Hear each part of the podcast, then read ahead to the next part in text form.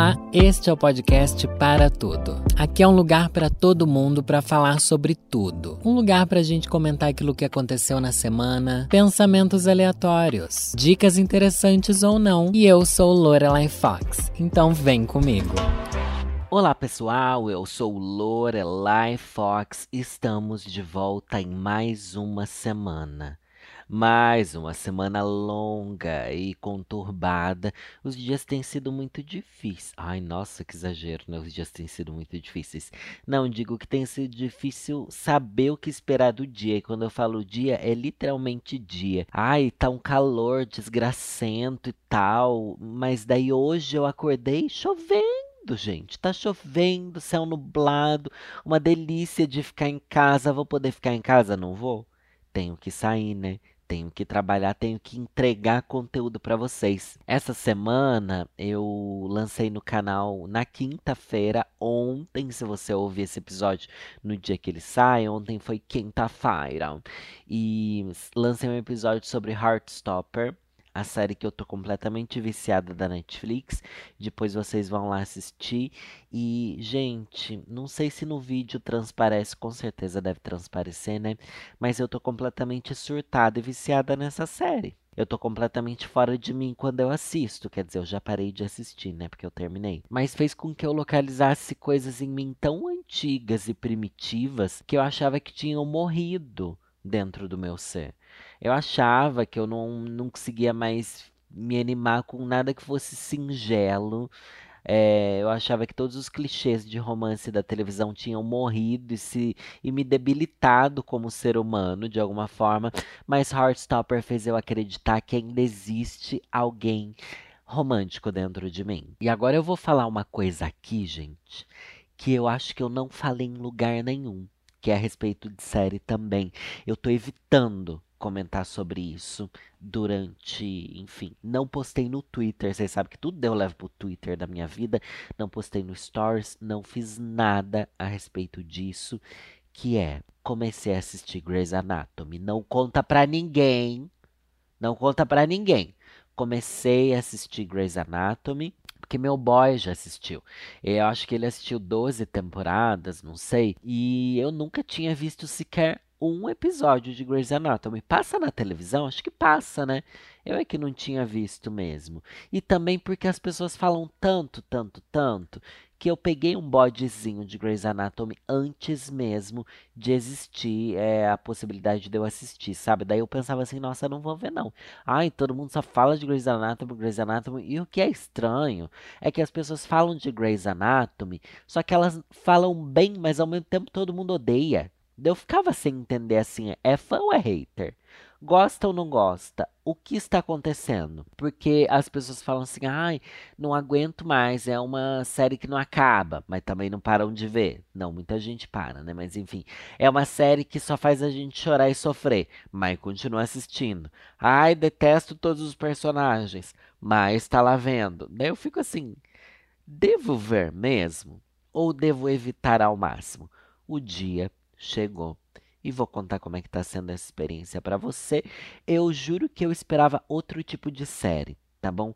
Eu não, talvez eu traga aqui algum spoiler, mas é uma série que já tem 17 temporadas, então o começo dela já nem faz sentido, acredito que hoje em dia, mas é uma série que eu esperava ser muito diferente. Eu não sabia que se tratava de uma escola de médicos para mim era tipo uma coisa já médicos trabalhando e não uma escola de médico.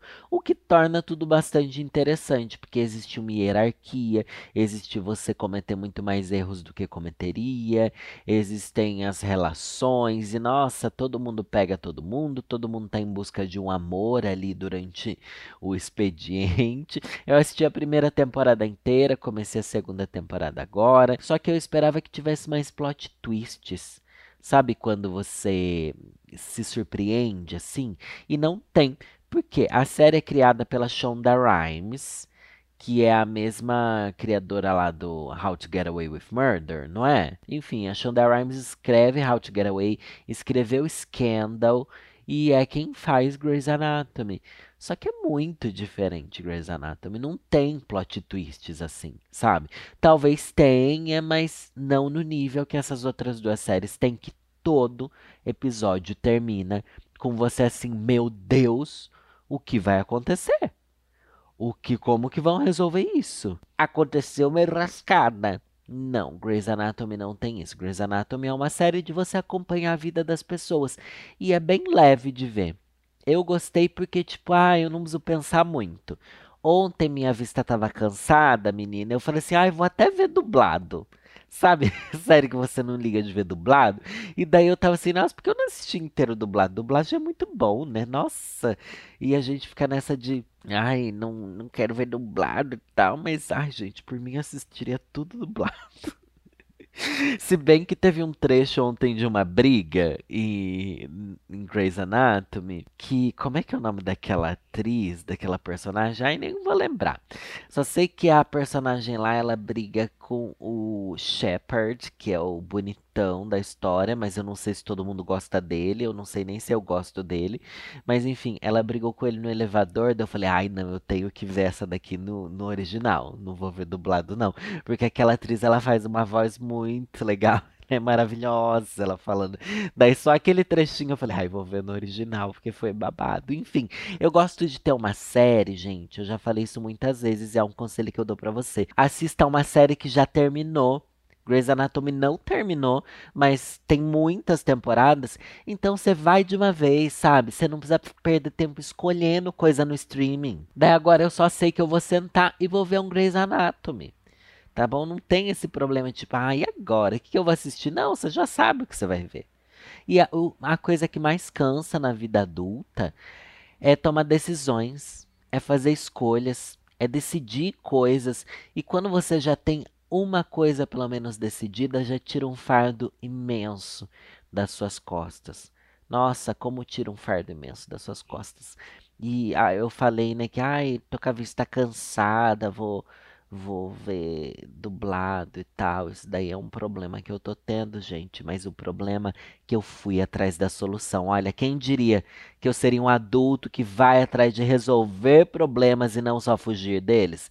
Ai, querida, você acha que é pouca coisa? Pouca coisa nada. Eu sou Lorelai Fox. Só sei que meu namorado, nossa, eu tô me tornando aquela pessoa que tudo fala meu namorado, mas enfim, é a única pessoa com a qual eu convivo, é de verdade, né? Fora ele, eu só convivo com os meus do Diva Depressão, é, uma vez por semana, pelo menos, quando eu vou na casa deles, enfim, mas eu não vejo mais seres humanos além do meu namorado, o que é um problema principalmente para ele, que tá tendo que me suportar como sendo uma pessoa que, enfim, gira em torno desse sol que ele se tornou. Olha só, eu sou apenas, não sou nem um planeta girando em torno, sou um satélite vazio e, e desértico girando em torno do nenenzão. Mas enfim, ele usa óculos. E daí ele foi esses dias refazer o óculos dele. Daí onde ele tirou. Nossa, tudo eu transformo numa história, né? Eu tô fazendo isso daqui minha sessão de terapia, mas vamos, gente, segura minha mão e vem, tá? Que sua vida, se você tá me dando ouvido, talvez esteja pior do que a minha. Então reflete sobre a minha, fala mal da minha para você esquecer da sua. É bom esse momento aí que está tendo também, de eu fazer você esquecer sua própria vida, tá? Volta. Ele fez óculos e daí diz que lá no lugar que ele fez o óculos, eles realizavam um exame oftalmológico na hora para você tirar seu óculos. E foi o que eu fui fazer. Depois de meses falando, ai, vamos comigo, vamos comigo, vamos comigo, acabou dando certo de eu ir, porque, enfim, calhou da semana ter um momento livre para poder sair, sabe? Fui lá, e a questão não é nem que eu escolhi óculos, eu criei, tipo, enquetes no Instagram. Ai, o que que é uma vida de blogueira, né? Hoje em dia que a gente já não se descola mais dessa realidade. Eu experimentei várias e várias, tipo, dezenas de armações. E umas quatro delas, as minhas favoritas, eu tirei fotos no story. Fotos não, fiz bumerangue, assim, mexendinho, que fica sempre melhor. E coloquei enquete para ver o que o povo votava, quais mais gostavam. E eu acabei comprando as duas mais bem votadas, gente, mas eu juro que na hora que eu decidi a compra, eu não tinha visto ainda o resultado da enquete. Mas ao mesmo tempo eu fiquei assim, nossa, que bizarro, né? Tipo, as pessoas tiveram o mesmo senso estético que eu, e eu acabei escolhendo o mesmo que a maioria escolheu também. Achei isso muito legal. E também é porque a gente não pode passar vergonha, né? Porque agora, de acordo com a oftalmologista lá, eu vou ter que usar óculos, gente. gente, eu vou ter que usar óculos.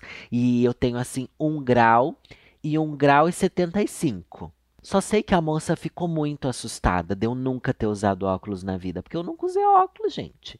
E ela falou assim: Nossa, mas esse é um grau muito alto, você já devia estar tá usando um óculos. E foi aquela coisa alarmista. Ai, super divertida, oftalmologista. Eu fiz ela dar várias risadas. Eu tenho essa válvula de escape, tá? Eu fiz tanto a mulher que estava ali comigo escolher a, as armações. Eu gosto de fazer as pessoas rir, falar coisas provocativas. Humor autodepreciativo. Ela fez aquelas perguntas assim: ah, você tem isso, tem aquilo, já teve dor de cabeça, tem diabetes. Na hora que eu falei para ela assim: ah, eu ainda não tenho diabetes. Mas a mulher riu, que eu senti que eu fiz o dia dela naquele momento, que só deve ir gente chata lá, coitada. Mas enfim, tenho essa válvula de escape de fazer até a oftalmologista querer dar risada. Mas elas ficaram muito assustadas, falando assim: Nossa, você devia estar tá com dor de cabeça. Você devia estar tá sentindo muito dor de cabeça. Como assim você não tem dor de cabeça? Eu falei: Nossa, eu nunca tenho dor de cabeça. Eu tenho ressaca. Eu falei: Mas aí é por outros motivos.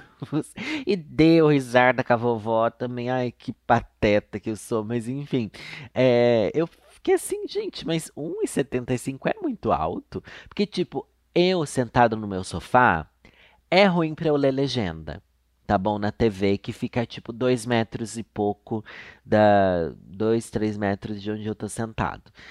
Porém, é, ficar ruim, mas dependendo do horário, sabe? E tem umas legendas maiorzinhas hoje em dia, tem streaming que você pode escolher sua legenda, então às vezes eu consigo ver de boa. Não tem esse problema. Só sei que fico essa coisa alarmista. Eu fiquei me sentindo mal por eu nunca ter feito é, um óculos, né? Porque acho que essa é a intenção deles. Só sei que, gente, agora ela falou que eu vou ter que usar óculos o tempo inteiro. Eu falei assim: eu não vou. Eu pensei que eu queria um óculos para quando eu vou num cinema, para se eu vou num, num show no teatro, para eu poder ver assim com detalhes a expressão da pessoa no palco. Eu juro que é para isso que eu, que eu queria um óculos, para eu poder ir no musical, sabe? Que igual eu fui no na Fantástica Fábrica de Chocolate recentemente com os meninos, daí tipo a gente sentou na terceira fileira, eu acho. Daí fica muito melhor de você ver, mas mesmo assim eu sinto falta do HD. E eu já experimentei experimentei vários óculos de vários amigos meus. Daí, às vezes, você acha um óculos ali de um amigo seu que você fala assim: Meu Deus, tô vendo muito bem, não sei o quê. O do meu namorado era assim, antes dele trocar, renovar o óculos agora. Nossa, eu tava enxergando muito bem quando eu usava o óculos dele. Eu achava assim surreal. Daí agora ele trocou, eu enxergo um pouquinho mais embaçado, sabe? Mas, enfim, eu queria só isso. Eu não queria ser alguém de óculos. Como me reconhecer de óculos agora? Como fazer essa alteração no meu rosto? Porque pessoas que usam óculos, eu sei que parece ser patético o que eu tô falando, talvez eu esteja exagerando um pouco também, mas pessoas que usam óculos, elas meio que é uma simbiose. O óculos faz parte dela, tanto é que às vezes é mais estranho vê-la sem do que com óculos. E eu não sei se eu vou ter esse processo de autorreconhecimento e viver essas coisas bonitinhas, tipo, ai, tomei um café e embaçou meu óculos. Eu sempre achei engraçadinho. Ai, é difícil usar máscara. Eu, ai, que bonitinho. Eu acho legal a coisa do óculos, tá, gente? Eu acho fofo. Sempre achei bonitinho. Meu irmão usava óculos desde criança e por muito tempo eu quis ter óculos só porque ele tinha, sabe? Eu achava legal ter óculos. Mas na época eu não precisava, como eu preciso hoje, né? Mas enfim. Será que eu vou conseguir me adaptar? E pior, será que todo mundo vai achar feio? Os óculos que eu escolhi, porque tem isso também. Se seu óculos é feio, não é tipo você nasceu com alguma coisa errada na sua cara e todo mundo acha feio ou estranho. É uma escolha sua. E é uma escolha que importa muito mais do que as pessoas deveriam se importar, sabe? Só sei que eu peguei duas armações, gente. Ah, eu falei, eu já tô aqui, eu sou blogueiro, eu quero ter opção de looks, né? Daí eu peguei uma que é cinza, assim, meio fosca, meio transparente fosca. Daí peguei outra que é preta. As duas quadradinhas, assim. Daí eu tô assim, ai, gente, eu não vou ter coragem de aparecer nos stories. Eu sempre achei bobo quando as pessoas falavam assim, ai, eu não quero tirar foto de óculos. Quero tirar o óculos para tirar foto. Eu sempre falei assim, gente, mas não faz diferença. Tá ótimo de óculos, mas agora eu tô me sentindo assim. Tipo, eu não sei se eu quero que as pessoas me vejam de óculos. Eu tô com muita vergonha, mas eu só vou contar isso aqui, tá bom? Porque aqui eu posso ser a pessoa idiota que passa vergonha e que, enfim. Vocês estão entendendo o rumo que isso daqui vai levar, né? Mas agora vamos voltar, porque eu falei para vocês que eu assisti Heartstopper. e que isso mexe com um lado de mim que eu achei que já tinha morrido e blá blá blá. A vida tem essa coisa de que me prova sempre que situações, chances, sentimentos que eu achava que eu nunca mais ia viver acabam voltando para mim. Isso é muito mágico.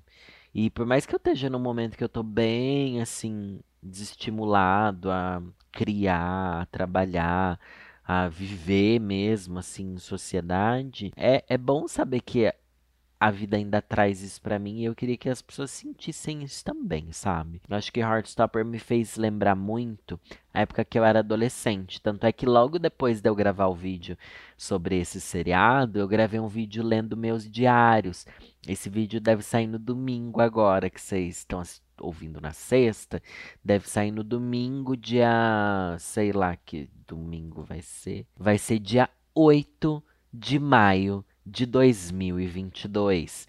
Então, daí eu revisitei a minha época onde eu tinha os sentimentos de Heartstopper. E eu achei um trecho num diário aqui que eu li no canal, mas eu vou ler ele aqui também. Ó, vocês vão ter um spoiler do que vai ser o vídeo. E eu fiquei assim tão não sei, fiquei tocado pelo trecho que eu, que eu li. Eu li uns trechos que eu falei assim, nossa, Danilo, você é uma bicha desesperada por rola. Mas teve outro trecho aqui que eu falei assim, preciso arranjar um emprego. Olha só, era tipo dia 28 de setembro de 2006, tá? Isso faz 11 anos atrás, quase. É 11? Não, 14? Ai, quantos anos que faz? Meu Deus, gente, faz 16 anos. Sim, eu abri uma calculadora aqui, porque minha mente não estava processando direito. Faz 16 anos. Eu, ai, faz 11 anos. Meu Deus, faz 16 anos esse trecho aqui, meu Deus. Talvez você que esteja me ouvindo tenha 16 anos, mas enfim.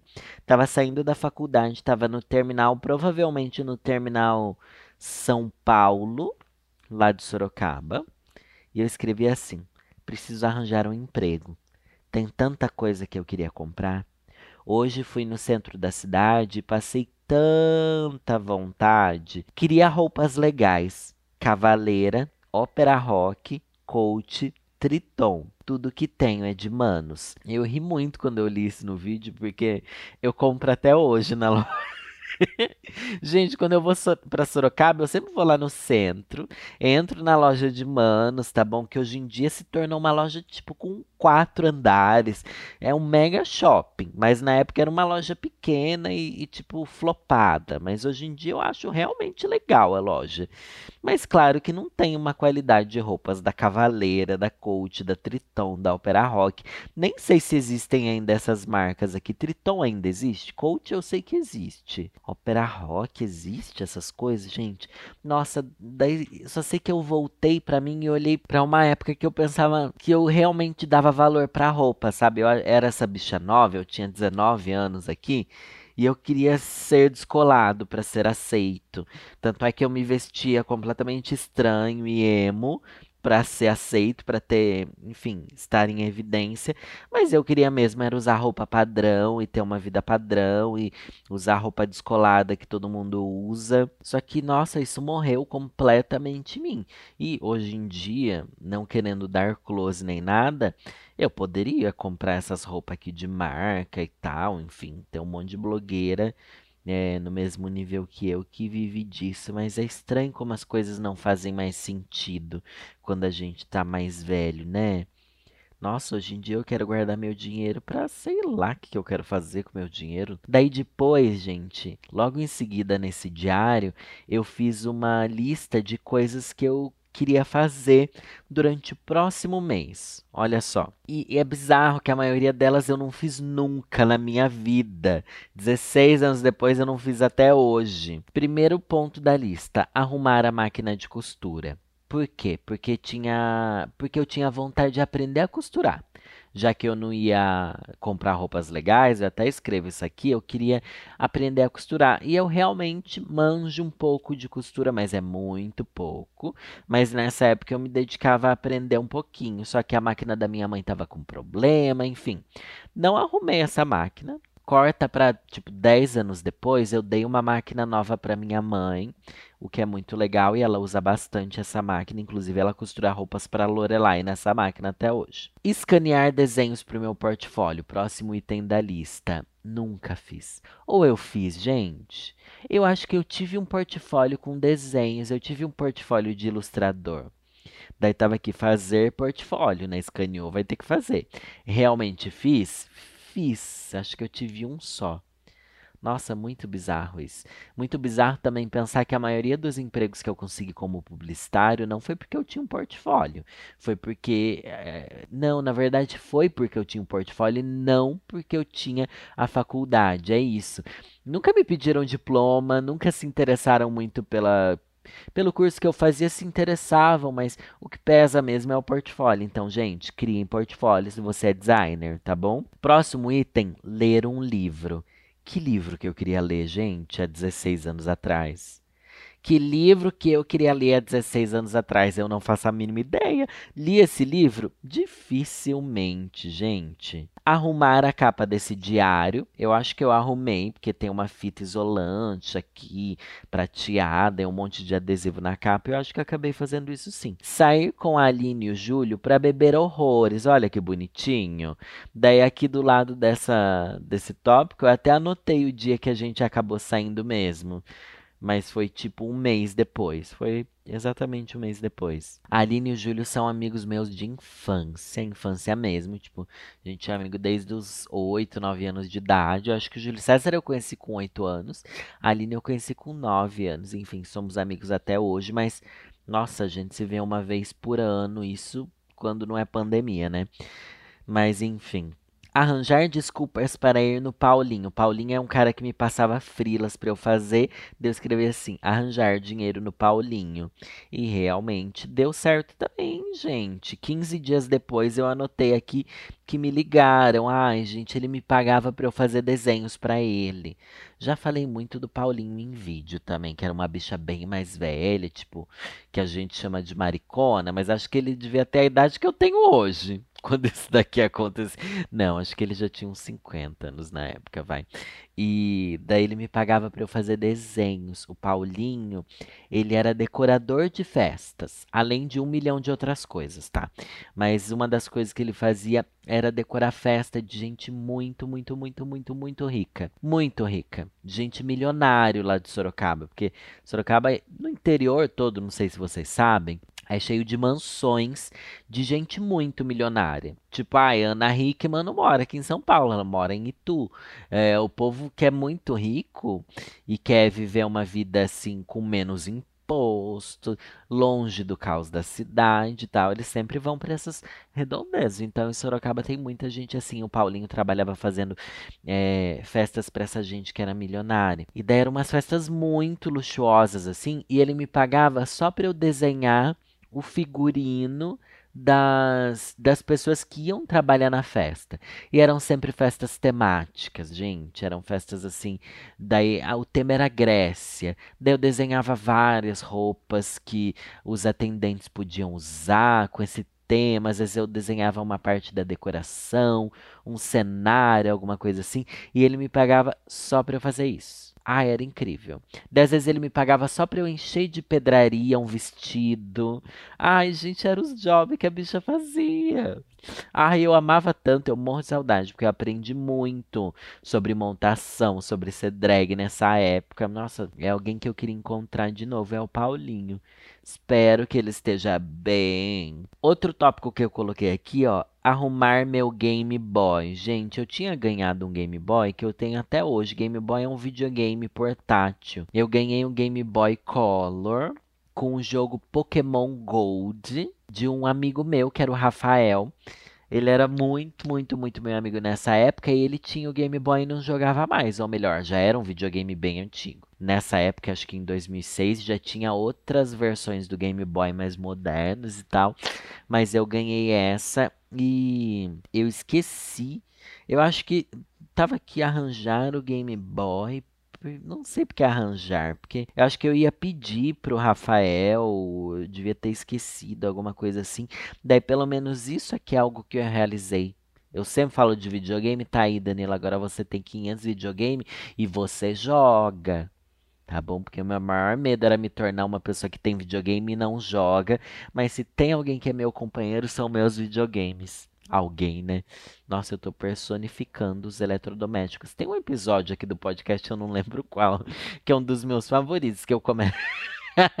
que eu começo a ter um surto de personificar, transformar em pessoa os eletrodomésticos da minha casa. Eu acho isso maravilhoso. E os videogames estão aqui no posto de reizinhos e rainhazinhas, tá bom? Outro tópico que eu coloquei, não vou ler todos, tá? Mas é furar as orelhas. Gente, como eu demorei para furar as, as olheiras, é ótimo, as orelhas.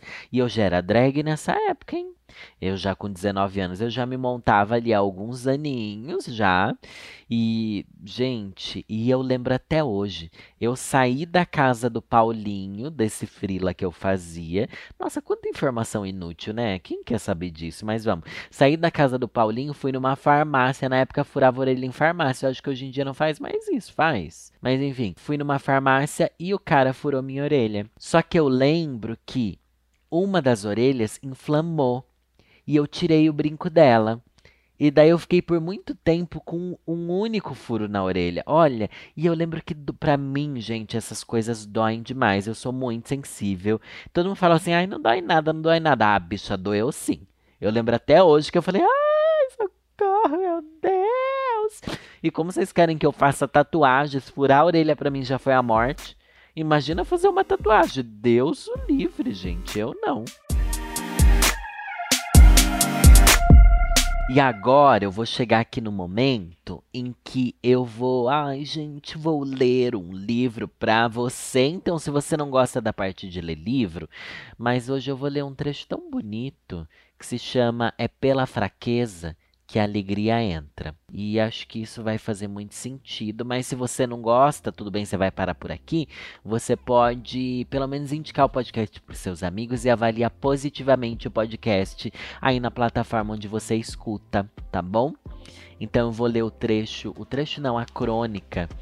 É pela fraqueza que a alegria entra, do Carpinejar. Nunca ouvi que sou forte a força costuma ser associada ao homem pelo físico. Ninguém fala que o homem é forte emocionalmente, como um atributo psicológico. Por outro lado, como escutei minha mãe ser qualificada de forte? Foi o elogio que ela mais deve ter recebido em sua vida. Não correspondia a uma homenagem, e sim a um machismo que a emparedava e a pressionava a resistir, não importando a realidade adversa expressava uma cilada, não agradecimento pela sua estrutura moral. Uma forma de dizer que ela deveria continuar aguentando tudo, que ela deveria suportar mais e mais privações, que ela não precisava de nenhum socorro, nenhum alívio, já que se mostrava uma fortaleza, que não deveria dividir as tarefas porque podia dar conta dos problemas alheios o que soava como estímulo a voar, vejo agora, retroativamente, mais se assemelhava a um empurrão ao precipício. Isso só aumentou o seu isolamento, o seu desamparo, a dispensa da rede de afetos, dissuadindo-a de pedir ajuda, ou vacilar, ou mergulhar nas dúvidas sadias. Qualquer pessoa diante da falsa reverência passa a criar uma couraça para blindar os seus sentimentos e se apoiar na resiliência como uma virtude insana. Com dor, percebo quanto ela terminou explorada ao longo da convivência, o quanto adiou a sua felicidade pessoal para satisfazer primeiramente quem estava próximo dela. Se deixou por último, nunca chegando à sua vez. Silenciou sacrifícios para confirmar as expectativas. Criou os filhos sozinha porque era forte. Trabalhou manhã, tarde e noite para sustentar a família porque era forte. Não podia chorar de cansaço e esgotamento porque era forte. Não podia rir e se desinteressar de suas obrigações porque era forte cuidou dos últimos dias de seus pais e liderou os enterros, porque era forte. Jamais abriu espaço para uma nova história de amor porque era forte. Não se permitiu relaxar, viajar, ter os seus próprios prazeres porque era forte. Não tirou férias, não desistiu de nada porque era forte. Ser forte é sinônimo de trabalho dobrado, de abuso, de saco de pancada. Desconfie do incentivo.